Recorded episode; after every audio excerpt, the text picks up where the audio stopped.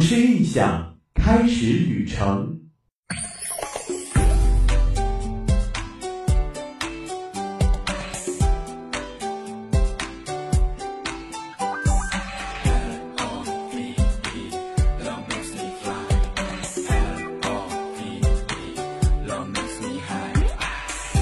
几处美景，些许故事，一种美食。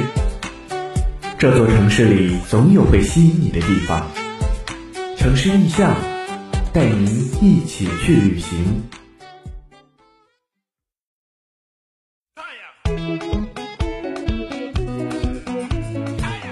Hello，各位听众朋友们，大家好，我是主播徐泽亮，非常高兴又到了每周四的城市印象时间了。我也非常高兴又在星期四的晚上和大家见面。大家好，我是主播冯丹。今天呢，我们将要探索一个非常刺激而又神秘的领地。徐泽亮，你知道我们要探索的是什么地方吗？我肯定知道呀，问题是大家不知道啊。那么接下来呢，我们将带大家进入第一个板块——这座城那些事儿。这座城那些事儿。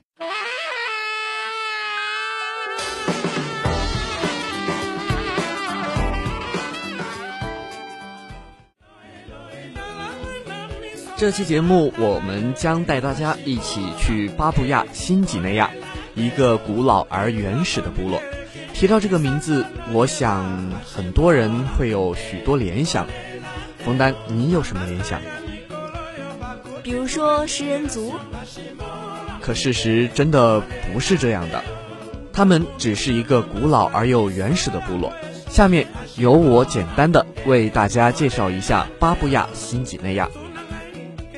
其实，在一开始，我们对这个民族了解的是非常的少的，但是后来通过网络的了解，我们才把这谜团一点一点的解开。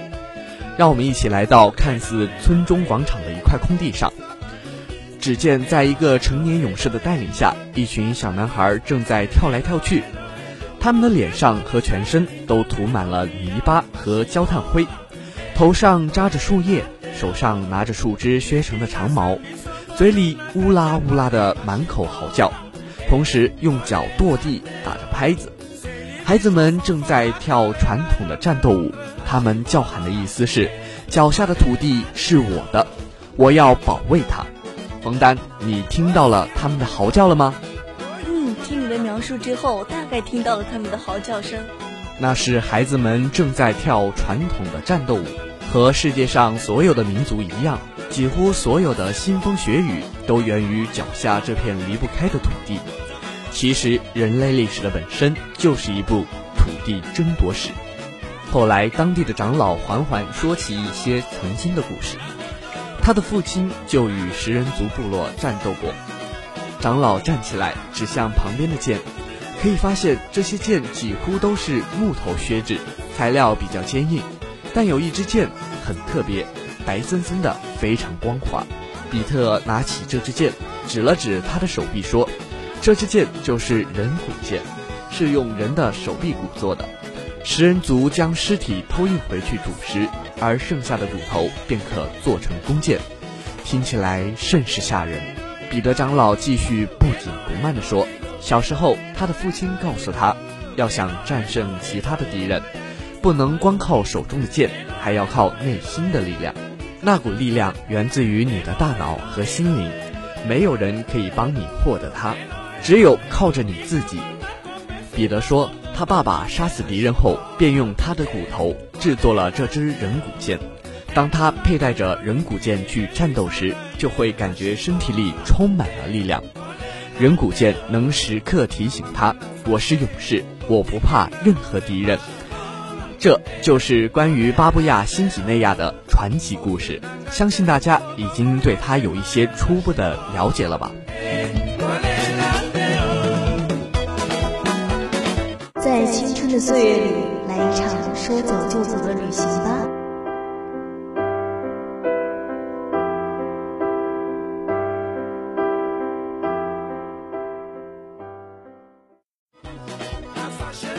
巴布亚新几内亚独立国，简称巴布亚新几内亚，位于南太平洋西部，包括新几内亚岛东半部及附近的卑斯麦群岛、布干维尔岛等共六百余个大小岛屿。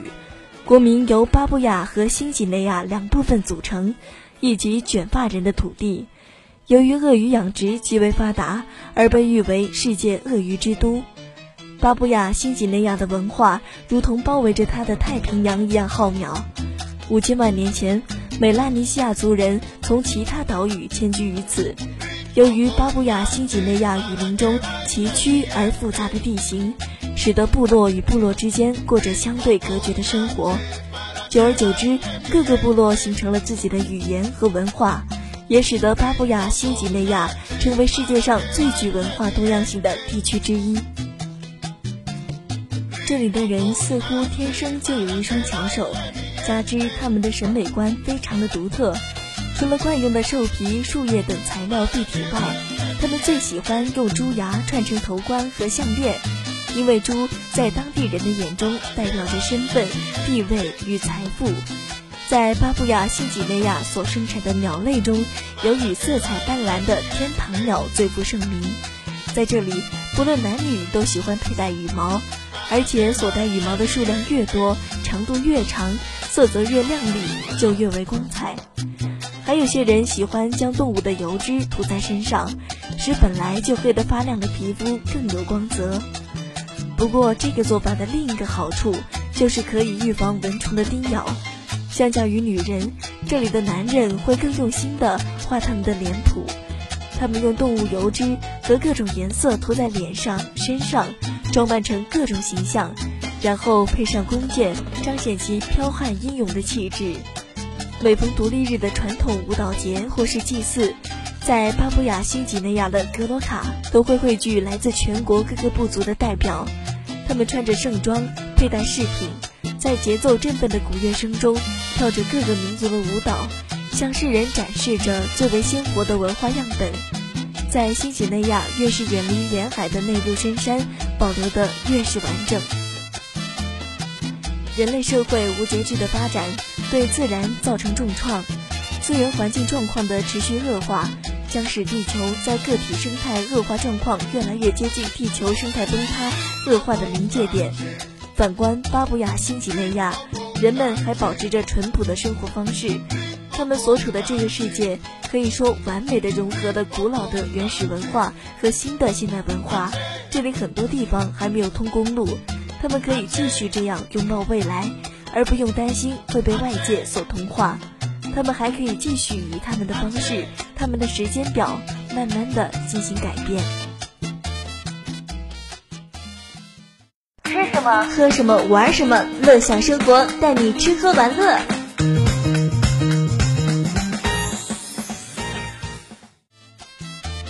对巴布亚新几内亚有初步的了解后，那么接下来就让我们一起开始今天的旅行。对于巴布亚新几内亚，你究竟知道多少呢？他们的生活可能充满了我们许多人为之惊叹的地方。听我细细的道来吧。猪是巴布亚新几内亚人共同的挚爱，虽然他们的民族各有差异，但是钟爱之物却是出奇的一致。巴布亚新几内亚人是出名的爱猪，有的部族酋长在自己的鼻子上挖了一个大洞。把野猪的爪尖嵌进去，既作为权威的象征，又表示对猪的崇敬。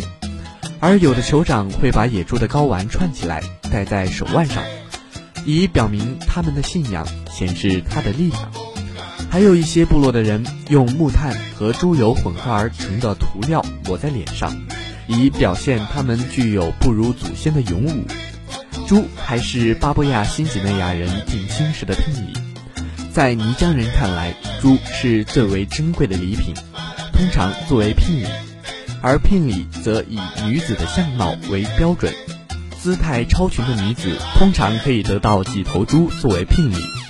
巴布亚新几内亚实行男女分居，每个家庭有男屋和女屋，女人和孩子跟猪同住在女屋里，晚上猪就和人睡在一起。若是爱猪如子，那真是莫过于此。除此之外，岛上至今还完整的保留着新石器时代的文化风貌。他们具足巢居，或者在地上用草本植物织成的席墙附以茅顶而住。他们使用简陋的陶器、石斧等已有磨光的刃部为工具。他们遵循最为原始的习俗，每当节日来临，巴布亚新几内亚人便会费尽心思的利用周遭的天然材料，将自己打扮得更加漂亮。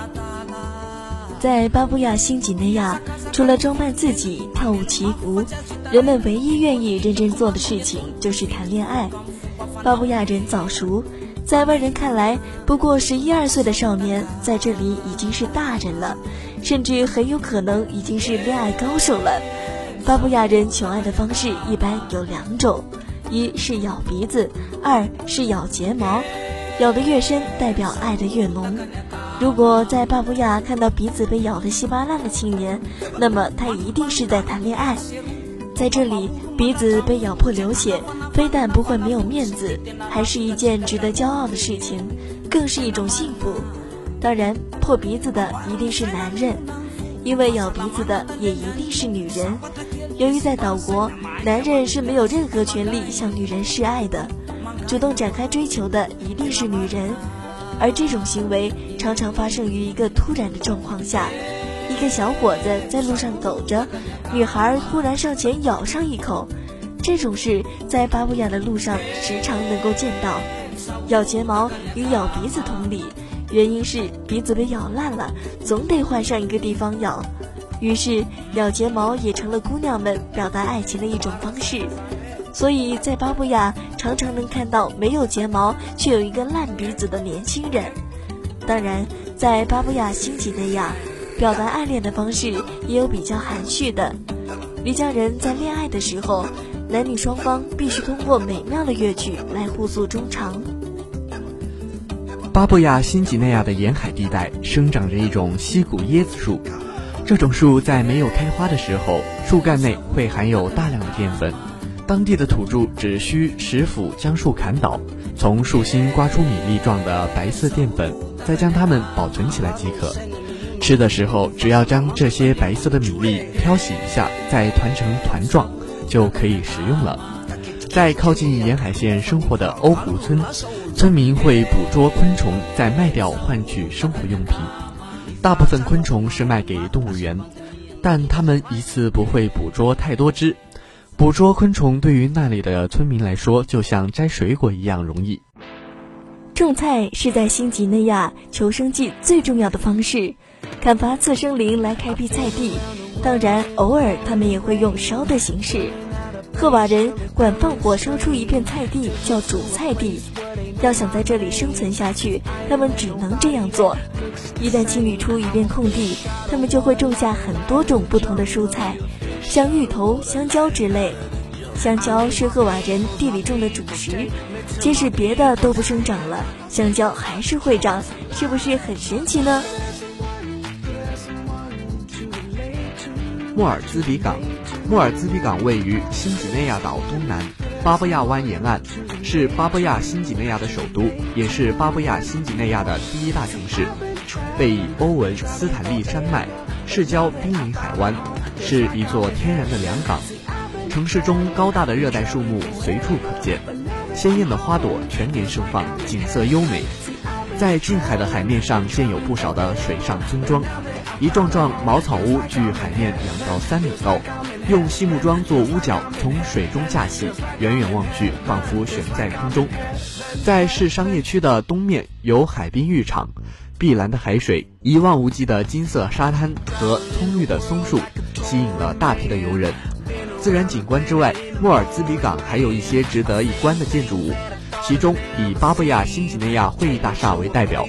土著文化是莫尔兹比港又一给人留下深刻印象的地方。热烈的歌舞、原始的面具、古老的仪式，这是莫尔兹比港最本质的表达。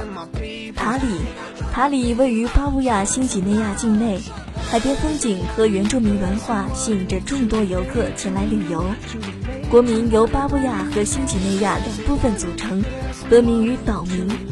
巴布亚新几内亚为一个落后国家，现为英联邦成员国之一，主要出口有矿产和农产咖啡，可可、椰干、棕油、橡胶、木材及海产等。巴布亚新几内亚人把夫妻之间的吵架看作最好的娱乐方式，越吵夫妻越恩爱。全国各地都设有专供夫妻吵架的场地。每当夫妻来这里对阵之时，欣赏者就会自动赶来助兴。他们吵上几句就会面红耳赤，人们则是吵架吵得越凶，娱乐效果越好。谁能用最尖刻、最恶毒的语言把对方置于窘境，谁就被看成吵架水平越高。双方直到唇舌发僵才会停止。夫妻俩最后会愉快地挽臂回家，娱乐也同时结束。新不列颠岛，新不列颠岛位于太平洋的马来群岛，是俾斯曼群岛最大的岛屿。该岛海岸曲折，多良港，气候湿热。19世纪末到20世纪初，曾一度沦为德国的殖民地，现属巴布亚新几内亚。岛上火山活动现今仍然相当活跃。在新不列颠岛雨林之下的地层深处，翻腾的川流从广大的信道中奔涌而过，这些信道堪称地球上最大、最偏远的地下洞穴。要来到这个地方，探险者必须先下到巨大的渗穴中，从空中俯瞰，渗穴状似陨石坑，就好像很久以前有陨石群撞击过这片树林一般。小渔村就在巴布亚新几内亚不远的地方，有一个穷乡僻壤的小渔村，这里唯一的特色就是穷鲨。提到鲨鱼，人们自然就会想到尖牙利齿的海洋肉食动物大白鲨。其实，琼鲨与那些肉食类的鲨鱼大相径庭。虽然它体型硕大，但它只吃海洋浮游生物，是一种温顺的鲨鱼。即使你零距离与它亲密接触，也不用担惊受怕，它不会对你有任何的侵害。不知从什么时候开始，这里发现了琼鲨，渔民有意无意地投喂一些细小的小鱼给琼鲨，琼鲨也喜欢上了这里的美味大餐。久而久之，这些野生琼鲨慢慢习惯了这种安逸的生活方式，最后琼鲨就把此当成了他们的安乐窝，每天都会在这一带转悠，再也不愿外出谋生了。因此，在此潜水看到琼鲨的几率很高，运气好的话，你可以同时看到六条大琼鲨。这里的水质清澈通透，能见度达二十多米，尤其难得的是。你还可以背着气瓶在水下长时间与琼沙嬉戏。假如你气瓶里的压缩空气用完了，还可以到游艇上换一瓶满罐气瓶下来，直至你精疲力尽为止。这有别于世界上其他观琼沙点，那些地方只能空身下水做自由潜水观摩，而不允许背气瓶下水做水肺潜水，而自由潜下水的时间和下水的深度就大大受限。同时有几条六七米长的大琼鲨围着你戏耍，这是一种什么样的感觉？只有亲临其境，才能深切体会到与琼鲨共舞的极大乐趣。瓜地熟，一个陌生又豪气的地名，逐渐成为人们熟悉的潜水热点。可以毫不吝啬地说，这里是世界上观看野生琼鲨最佳潜点。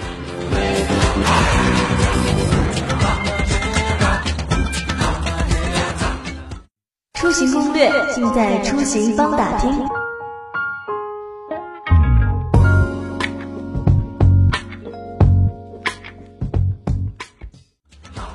去了这么多好玩的地方，那么接下来就到了我们出行帮打听的时间了。第一点要说的是，巴布亚新几内亚的机场有外汇银行和柜台可以兑换所需的该国货币，在一些大的一流饭店内也是可以兑换的。但是得付手续费，所以在银行兑换要划算一些。二，手机服务覆盖区域只在各城市和主要公路干线，信号较差。巴布亚新几内亚有两个移动服务商，在当地时间晚上八点过后打中国大陆是四十九脱一一分钟，折合人民币一点二五元左右，价格是最便宜的。第三点。莫尔兹比港的自来水设备非常完善，可以直接生饮。不过，其他地区则是利用雨水，所以绝对不要生饮自来水。四，巴布亚新几内亚居民除少数人之外，男子都光着上身，女子袒胸露背，所以不经同意不要随意拍照和过多关注。第五点是，巴布亚新几内亚的官方语言为英语，地方语言有八百二十余种，种类繁多。皮钦语在全国大部分地区流行，南部的巴布亚地区多讲莫氏语，北部的新几内亚地区多讲皮钦语。英语是全国普遍都会讲的，所以不用担心交流问题，只需要在旅行前复习一下基本的用语，就完全可以应付了。六，巴布亚新几内亚是世界上最危险的国家之一，不适合普通的旅行，经常发生抢劫盗窃，一定要注意人身安全。第七点需要注意的是，巴布亚新几内亚当地使用的是二百四十伏特五十赫兹的交流电，电插头与中国大陆的所通用，所以不用担心电器问题。八，巴布亚新几内亚当地认为只有猪是最珍贵的，所以在巴新可能要对猪友善一点，不要侵犯他人的生活习俗。